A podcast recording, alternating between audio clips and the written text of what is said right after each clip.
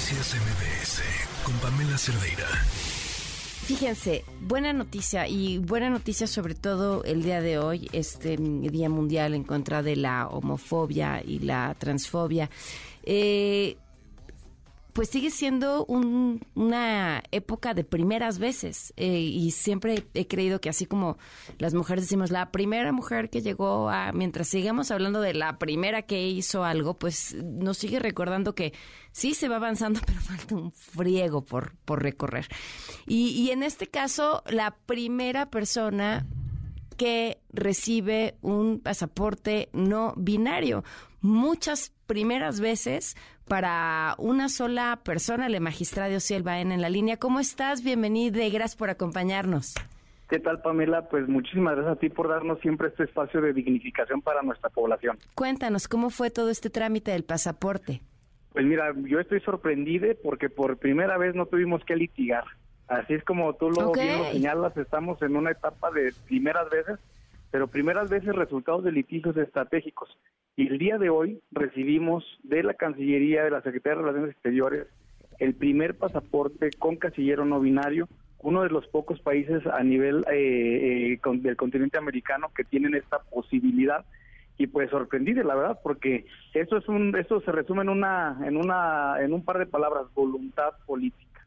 Yo ah, creo que cómo sucedió cómo cómo se dio esta oportunidad Mira, ¿cómo se dio la oportunidad? Me habla la diputada Salma Levano Luna porque ha estado gestionando desde hace un año este tema, lo estuvo impulsando con el canciller Marcelo Ebrard y me dicen, bueno, como tú representas a la población no binaria, eh, pensé en ti para que hicieras tu trámite de del primer pasaporte con canciller no binario, yo dije, encantada, porque esto más allá de, de ser eh, un trofeo representa la lucha de muchos años y de visibilidad de nuestra población, Pamela. Entonces, así, sin más ni más, eh, fui, hice mi trámite y me entregaron el pasaporte. Yo creo que esto es un logro histórico, sobre todo en este día, como tú bien lo dijiste, un día donde se combate eh, las fobias en contra de las personas por nuestras orientaciones sexuales, nuestras identidades y expresiones de género y características sexuales no convencionales. Claro. Ahora, nos decías que son pocos países los que ya tienen esta opción. ¿Cuáles otros sí? Mira, en América está eh, Argentina y resultado también de que el presidente argentino tenía un hijo, un hijo no binario. Entonces, esto también es, es, es, de reconocerse. En Estados Unidos, algunos de sus estados también reconocen ya en documentos oficiales esta posibilidad. Pero pues vamos avanzando a, a cuentagota, pero vamos eh, con paso firme.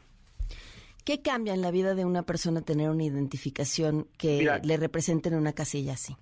Mira, ¿qué representa para nosotros? Visibilidad. Lo que no se menciona no existe y lo que no existe no se atiende.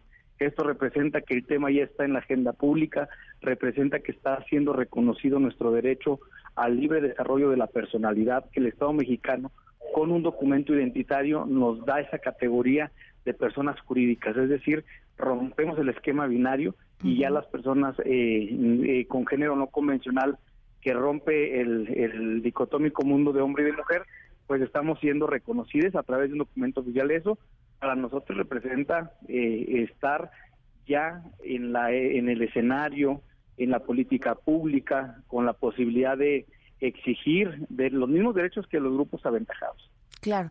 Ahora, eh, ¿no crees, y es pregunta al aire, ¿no? Que eventualmente la identificación de género, sea cual sea, terminará por desaparecer o ser innecesaria o no? Mira, mira por supuesto, y esa ha sido uno de, de los temas que se han planteado en, eh, en, varios en varios espacios, sobre todo académicos.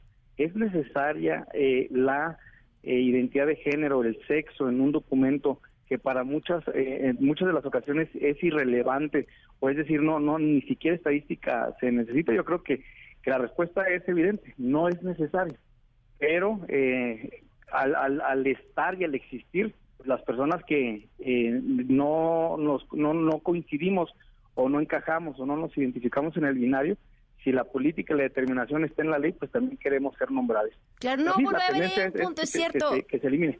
Algo que decías, sí, no, ¿no? Porque el, el, el, el, no identificar también nos va, nos identificar nos permite ver ciertas cosas, ¿no? Identificar nos permite ver sesgos, nos permite ver lo que nos falta trabajar y entonces dejar de identificar eh, equivaldría a dejar de ver esas diferencias.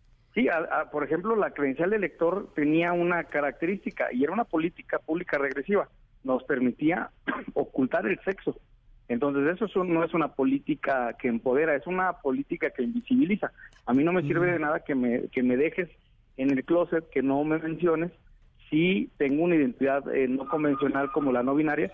Bueno, pues en este caso, si está el casillero y existe, pues me nombran, me representan y me, visibilizan porque yo creo que, que, estar en un en un colectivo, en un espacio donde hay varias personas y que pasen todos de lado y no te no te volteen a ver, te, te, dejan de lado y te eh, limitan en tus derechos en el ejercicio. Eso tiene repercusiones en todos los derechos fundamentales.